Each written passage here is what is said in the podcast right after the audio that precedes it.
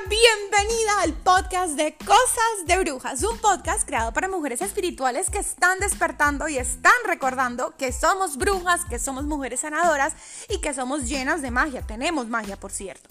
Bueno, bienvenidos a este episodio número 10 y como número 10 hoy les tengo una sorpresa.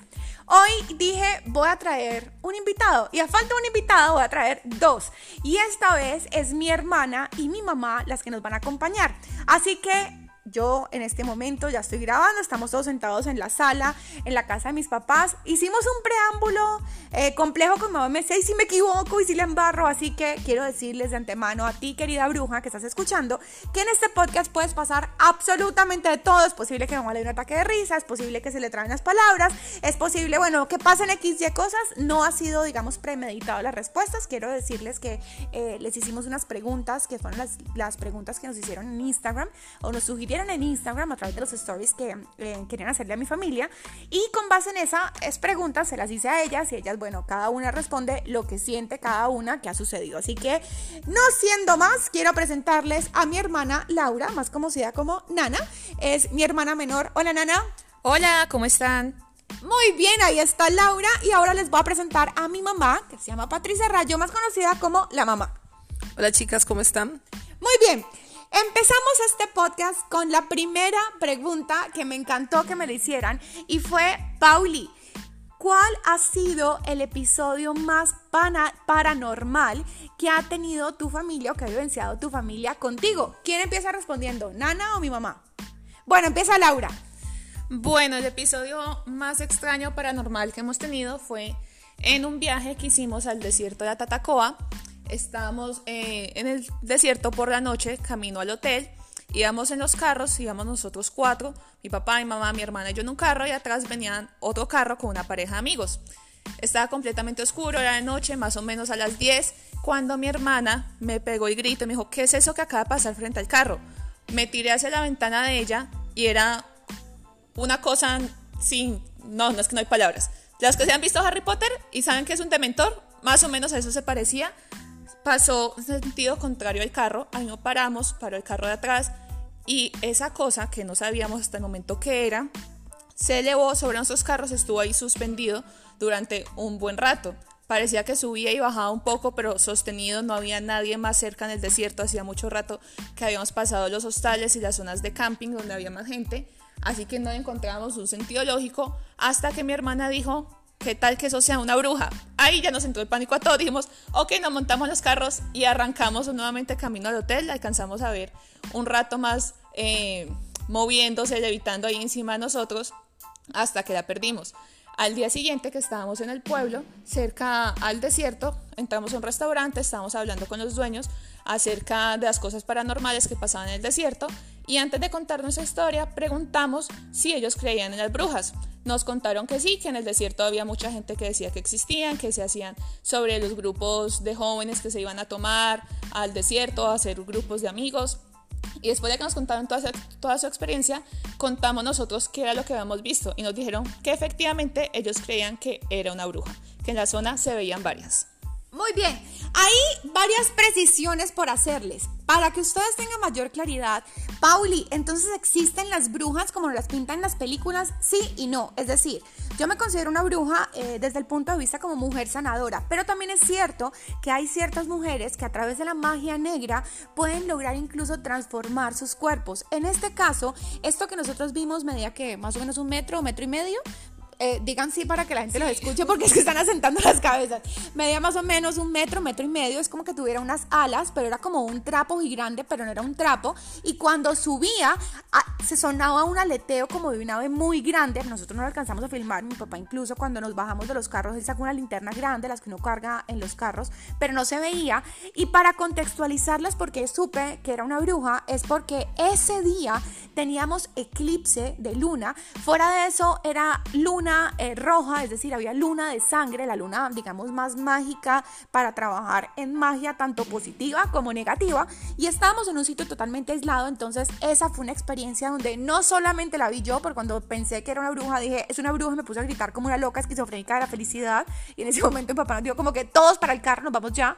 Ahí también hubo un tema muy curioso y es que ese mismo día, em, mientras que nos pasó ese episodio con la bruja, hasta llegar al hostal en el que nosotros íbamos a estar, que es eh, un sitio que se llama Betel Bio Luxury, nos demoramos más de 45 minutos en ese trayecto, es decir, se alteró como el tiempo y espacio porque al día siguiente que hicimos el mismo recorrido nos demoramos 10 minutos y eso no hay semáforos, no hay peajes, no hay nada, es desierto puro. Así que esa fue la experiencia paranormal y la vimos todos, ya no solamente fue Pauli, sino toda mi familia.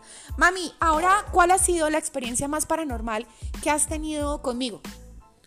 Eh, en una oportunidad estamos en el apartamento, en un noveno piso, el edificio tenía 10 pisos y de un momento a otro estamos sentados ahí en el comedor cuando vimos que entró un rayo de luz, hagan cuenta un relámpago como los que uno ve en las noches de tormenta, bajó por el cielo raso, bajó directo en forma vertical hacia la mesa de la sala, golpeó la mesa de la sala y salió como flotando buscando salida hacia la puerta de la entrada al apartamento. La verdad, eso iluminó absolutamente todo el apartamento, lo vimos todos en la casa, nos dio un susto horrible porque pensamos que pronto se hubiera quemado la mesa o algo y la verdad no quedó rastro absolutamente de nada. Ese fue otro episodio paranormal que nos pasó en la familia. Estábamos, como repito, mamá con Tom, papá, mamá, mi hermana y yo. Mi empleada estaba en la cocina y era de noche, no estaba lloviendo y entraron tres rayos, ni siquiera fue uno solo, fueron tres que cayeron y luego se fueron levitando. Nosotros hicimos varias investigaciones y nos decían eh, que si hubiera sido un rayo, porque no vivíamos en el último piso, había un décimo piso encima de nosotros, eh, pues hubiera entrado por el décimo piso y hubiera salido por el primer piso. Aquí fue diferente y luego unas tías nos mostraron unas imágenes de la representación del Espíritu Santo, que son tres rayos, eran igualitas a lo que vimos. Así que ahí tienen los eventos más paranormales. Muy bien, siguiente pregunta que me hacían. ¿Qué tipo de rituales o de consejos mágicos hacen ustedes en la casa de los que Pauli recomiendan objetos encantados? Mamá. Bueno, hay varias cosas que hacemos desde mucho antes que Pauli empezara con todos los, conceptos de los rituales. Siempre, eh, desde que nos levantamos, abrimos inmediatamente todas las ventanas, las puertas, subimos las persianas o corremos las cortinas. Es parte de lo que hacemos todo el día. Mantenemos las ventanas abiertas para que entren los rayos de luz a la casa, se energice la casa y también para que eh, haya mm, cambio de aire, esté muy aireada. También mantenemos flores eh, matas en diferentes sitios de la casa, muchas matas en el interior de la casa, fuera las que tenemos en la, la zona, en las zonas verdes. Eh, ¿Qué más hacemos? Eh, yo, por ejemplo, tengo la costumbre, nosotros tenemos, o especialmente mi esposo, tiene una colección de piedras, de cuarzos y de, y de amatistas. Eh, y con mucha frecuencia, por ahí una vez al mes, las lavo, las pongo a secar al sol para que queden totalmente como energizadas nuevamente y las volvemos a colocar en los lugares habituales, que son normalmente en la sala de televisión y en nuestro cuarto. Hay otros rituales que también hacemos, pero voy a dejar que Laura cuente un poco más sobre eso. Otros rituales que hacemos eh, muy seguido es utilizar el incienso para limpiar la casa, para armonizarla, para atraer lo que queremos. Prendemos muchas velitas también en la casa, las intencionamos. Eso lo hacemos desde siempre, cuando tenemos a alguien enfermo, lo hacemos mucho. Oramos por esas personas, eh, utilizamos mucho el agua de rosas para limpiar nuestra propia aura. ¿Qué más les podemos contar para los rituales de fin de año, de diciembre? Eh, quemamos las cosas que queremos dejar atrás, hacemos nuestro listado de propósitos, tenemos lentejas, arroz, las uvas, vamos que esos son los, rituales más conocidos por todo el mundo, pero los aplicamos desde hace mucho rato en nuestra familia. Y a ver, ¿qué más? Escribimos, materializamos las ideas, dejamos escritas en papel, cada vez que tenemos algún propósito lo dejamos por escrito. Eh, a ver, ¿qué más me ayuda, madre? Tenemos cactus en diferentes sitios de la casa también para que eh, tenemos cactus eh, grandes en diferentes partes de la casa para que armonicen también toda la energía, sobre todo los equipos de sonido, los computadores, eh, los televisores. Eso también creemos que nos ayuda muchísimo para que la energía de estos electrodomésticos no se queden concentradas en la casa. Muy bien. Ahora, siguiente pregunta. ¿Qué opinan de cuando Pauli dijo, mamá, hermana, familia, soy una bruja? En ese momento, ¿qué pasó por sus mentes? Es decir, se enloqueció, ahora sí que van a decir todos los vecinos, que va a decir la familia. Eh, ¿Qué pasó por tu mente, mamá? Pues cuando me decía una bruja, yo decía, ¿una bruja? ¿Te crees una bruja? ¿Pero una bruja de las malas o una bruja de las buenas?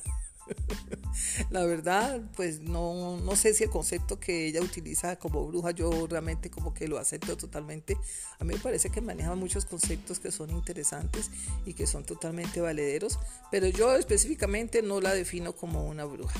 La defino como una persona que maneja conceptos espirituales y conceptos que nos ayudan a sanar el cuerpo y el alma y armonizar, pues digamos, el día a día de nuestras vidas. Ok, ahí mismo, ¿por qué no me consideras bruja o tú qué piensas que es una bruja, mamá? No, es que desde el comienzo, pues desde, desde, la antigüedad, digamos así, cuando uno le dicen que hay una bruja, no, uno lo primero que se imagina es una bruja mala. Nadie se imagina que hay brujas buenas. Las brujas buenas son como, no sé, pues como lo define Paula exactamente, pero siempre en toda la humanidad lo que se define como bruja implica algo malo, algo que, que hace maleficio, que hace cosas como para, para que se den ciertas cosas que uno quisiera tener en la vida, pero realmente ese concepto, según lo que he aprendido al pie de Paula Andrea, pues la verdad es que, pues que es equivocado. Esas brujas eran unas brujas que eh, simplemente tenían unos conceptos diferentes a los que está manejando Paula Andrea en este momento. Muy bien. Nana, ahora tú. Bueno, a nosotros nos pasó casi que a todos lo mismo. El concepto de bruja, digamos que siempre estuvo en el lado oscuro, no, no solamente en nuestra familia, sino a nivel general cultural. Entonces, ese choque cuando uno escucha la palabra bruja es como que, oye, espérate, espérate, ¿cómo así que bruja? ¿Qué eres? Y no, realmente bruja, como lo estamos conociendo hoy en día, es todo un concepto lleno de sabiduría ancestral traerse todos esos conocimientos que tenemos de diferentes cosas, tanto los animales, de las plantas, de esos rituales, es todo nuestro conocimiento interno que lo hemos venido plasmando día a día. Y hoy lo que dice mi hermana, una bruja verde, podemos ser todas.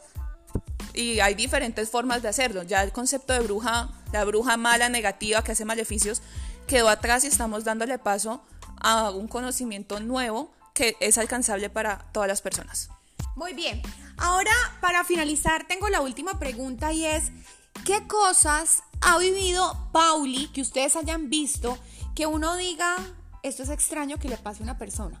Esto, sí, aquí me hace pensar que ella de verdad es diferente o tiene una conexión diferente, no sé, con la energía, con las cosas que la rodean. ¿Qué te ha pasado a ti, Nana? Eh, o que tú hayas visto mío, o que tú hayas sabido que me pasó a mí en mi vida, que tú digas, esto es extraño, esto no le suele pasar al resto de la humanidad normalmente. Bueno, hay muchas cosas extrañas que han pasado en la casa, no solamente a mi hermana, que uno dice como que, bueno, definitivamente esto ya no hay forma de negarlo, aquí pasa algo, no son cosas tan fáciles de explicar, pero de que suceden, suceden. Eh, desde hace varios años nos encontramos, mi hermana a veces amanecía como con marcas en el cuerpo, con notas sobre la cama, eh, nos han movido objetos en la casa, se han escuchado golpes en las puertas, eh, cosas que no son muy normales, pero le ha pasado a ella y nos ha pasado a varios en la familia, que uno dice, aquí sucede algo, no hay forma de negarlo.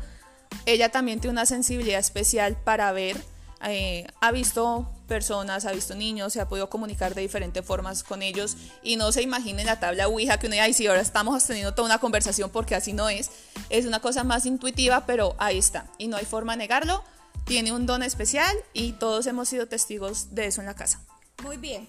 Mami, a ti como mamá, eh, ¿qué episodio te ha pasado que hayas visto que me ha, pasado directamente a mí y que tú te hayas sentido, no sé, impotente, con susto de que algo malo me pasara? ¿Qué, qué te ha hecho entender o creer a ti que de verdad conmigo hay un tema, algo mágico, algo energético adicional que de pronto uno no, no estaba preparado para eso? Bueno, yo creo que son dos cosas. Una cosa una cosa es la, la parte mágica y espiritual que maneja Paula y que definitivamente todos somos conscientes de ello. Eh, una, una vez en un día X que ella se despertó, creo que fue recién le dio el cáncer o algo así, que tuvo la, la, como la conversación, digamos, o no más que la conversación, como que el mensaje que recibió de Los Ángeles de que ella tenía que crear una marca y que esa marca se tenía que llamar Objetos Encantados. Ella no sabía por qué ni para qué, pero ella escribió eso en un papel, al otro día me lo contó y comenzó a, tratar de entender qué quería decir eso que ella había sentido que tenía que escribir. Y eso fue Ah, claro, eso fue justamente la noche antes de saber nosotros que yo tenía cáncer. O sea, ahí todavía no sabíamos que yo tenía cáncer. Simplemente al día siguiente iba por un examen y esa noche me levantaron a la madrugada, mejor dicho, me dijeron el nombre de la marca, que tenía que ayudar a muchas mujeres y yo les decía, pero es que no tengo tiempo, caray. Y entonces terminé de hacer el logotipo o el, boceto, pues, del, del, del logotipo en la sala de espera del médico antes de saber el resultado. Ok, entonces eso es, ella dice una conversación con los ángeles, pero obviamente no es una conversación, es como un mensaje que ella recibía en su mente y lo captaba y lo iba simplemente manifestando a través de lo que iba escribiendo. Eso es como la parte espiritual y la parte mágica de lo que ella maneja. Eh, también es claro para nosotros que ella tiene una, digamos, una capacidad, yo la defino como algo extrasensorial, que es capaz de, de, distinguir y de ver cosas que no vemos el resto de las personas. O que por lo menos, bueno, yo decía, no vemos, yo ya logré ver dos veces algo, pero realmente son cosas que uno no puede ver.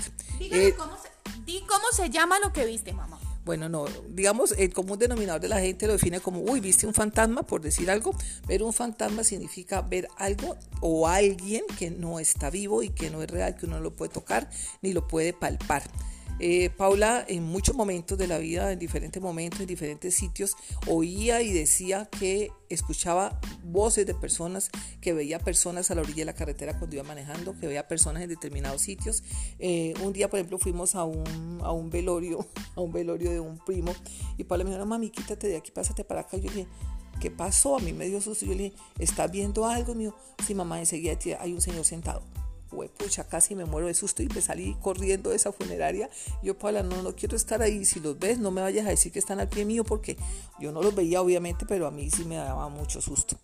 Em, ella, eso la pasa con mucha frecuencia y es muy normal para ella verlos en cualquier parte. Eh, la segunda vez, digamos, más fuerte que, que lo sentimos, que Paula lo había vivido, fue también cuando fuimos al, a San Agustín en un hotel que quedaba muy campestre. Ella se quedó en una habitación con mi hija Laura y al otro día por la mañana, gran sorpresa, a las 6 de la mañana cuando dijo que ella no había podido dormir absolutamente nada porque em, a, la, por la noche cuando su hermana ya estaba dormida se le sentaron en la cama, sentía que eran varias personas y hablaban pero ya no entendía qué decían. Eh, sintió esa presencia de esas personas casi que toda la noche ahí en el cuarto y pues definitivamente fue algo otra experiencia difícil, ¿sí? Básicamente esas son las cosas más, más, más, digamos, más representativas de lo que ella ha visto y esas son las experiencias. Muy bien.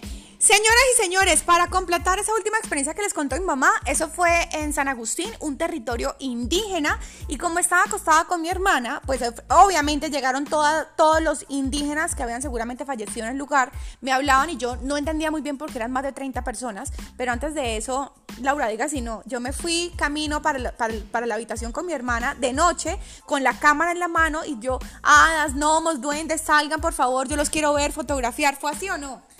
Así fue, es muy chistoso porque eh, hay cosas bonitas y si vemos hadas es maravilloso, pero no queremos ver fantasmas. Entonces camino a la habitación desde la recepción era un trayecto largo, súper campestre, con poca luz, y mi hermana grabando con el celular llamando a todos los seres eh, invisibles, por decirlo de alguna forma. Y yo, tata, ya no los llames más, déjalos tranquilitos, vamos a dormir juntas, cuando tú estés sola los llamas, conmigo no. Y ya, ay, pero no pasa nada, no pasa nada, listo, no pasaba nada. En la habitación como ya estaba contando, ya empezó a escuchar eh, pues las voces y todo, yo ya estaba dormida, pero hubo un momento que yo me desperté porque sonó que tocaron la puerta. Yo en medio de mi sueño, que todavía no me había dado cuenta de lo que pasaba, yo pensé que era que ella había movido la puerta porque ella venía saliendo del baño. Pero para sorpresa mía, el día siguiente que me contó todo, porque no quería que me desvelara con ella, pues había vivido toda una noche paranormal en compañía de los indígenas de la zona. Así fue. Ahí, ahí, les contamos apartes de mi vida. No ha sido fácil el tema del despertar y quiero hoy quiero contarles estas experiencias por boca de ellas y no propiamente mías, porque si tú estás en este despertar de conciencia, es normal que tú sientas energía. Es normal que energías de bajo astral te molesten. Esto va a pasar por un tiempo hasta que tú aprendas a pararte en la energía tuya, a no permitir que otras energías te tumben. Uno empieza, sí, a hacer exorcismos, uno sí empieza a ser medium y uno empieza cada vez aprendes a trabajar más esa energía y a no permitir que esas energías de bajo astral eh, te hagan daño, te paras en tu raya y te empoderas. Y esto es parte del despertar de conciencia. Así que con todo el amor de nuestro corazón, nos despedimos de este podcast de Cosas de Brujas. Soy Pauli. Soy Patricia. Soy Nana. Nos vemos en el episodio número 11. Así está, no se lo pierdan. Siguiente episodio. Chao, chao.